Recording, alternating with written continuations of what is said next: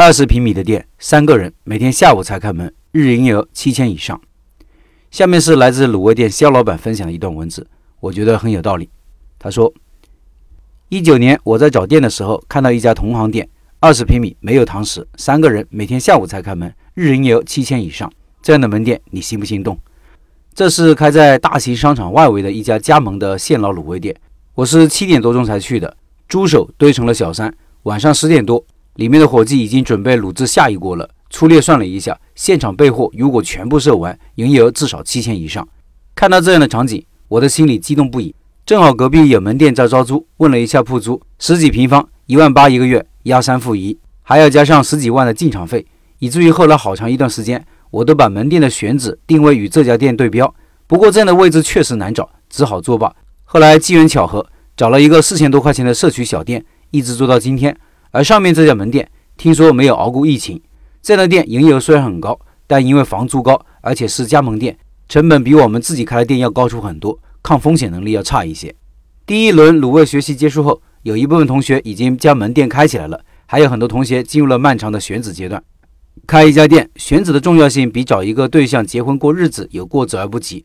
找对象你可以谈谈恋爱，相处一段时间，不合适还能分手。可找铺子就不一样了，一旦没有经过仔细分析拿下来了，生意不好的时候，你坐在店里可能会寂寞的像一个守了三年空房的寡妇。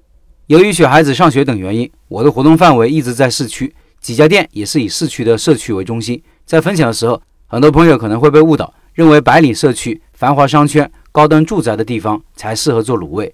前段时间，我们第一批学习的一位同学一直在找铺位，看到心仪的就在群里发了视频和照片，微信群的同学都跟着一起分析。我留意到他一开始特别喜欢往高端小区去看，我以前也是这样，总是幻想着高端小区的住户会踩着大把的票子下来挥金如土，现实却给了我们狠狠一巴掌。一八年我开在市区的第一家店，楼面价三万五一个平方，在我们这个城市已经很贵了。但是，一年多的时间，楼上住户下来消费的屈指可数。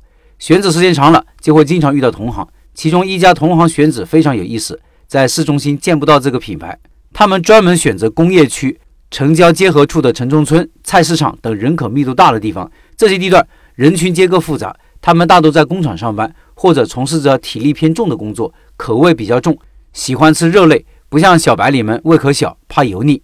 这家同行的策略就是农村包围城市。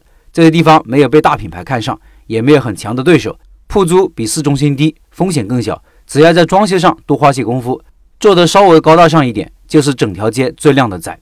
这里我配了一些现场图片，听音频的老板可以到开店笔记的公众号查看这些图片。以上是肖老板的分享，下面说说我的看法。说到选址的农村包围城市的策略，我有很多话要说。当年我开第一家店失败后，回到五线城市开店，为了掩盖灰溜溜离开上海的狼狈。也为了安慰我媳妇内心的失落，我说我们是农村包围城市，最终会胜利的。现在想来，当时这种把心态放低的姿态，让我们有了喘息的空间。回到五线城市后，我们才算过上正常的人间生活。后来开店，我其实有意无意受到农村包围城市这种策略的影响，把店都开在了城市的郊区，开在不起眼的角落。包括今年的新店，是开在一个绝大部分人看不上的城乡结合处的岛上的社区商圈，营业额证明了这些地方的盈利能力。一点也不比市区的核心商圈的店盈利能力差，而且活得相对自在。所以各位在选址的时候，也尝试着去看看别人看不上的地方，那里蕴藏着很多商机。另外，大家一定要记得，九月十一号，也就是明天晚上的八点，卤味店肖老板会进行第二次直播介绍项目。对学习熟食卤味感兴趣的老板，可以加入钉钉直播群，视频下方有二维码。还有，今天晚上九点，我会在抖音里直播。欢迎来直播间面对面聊一聊，抖音里搜“开店笔记”就可以看到我了。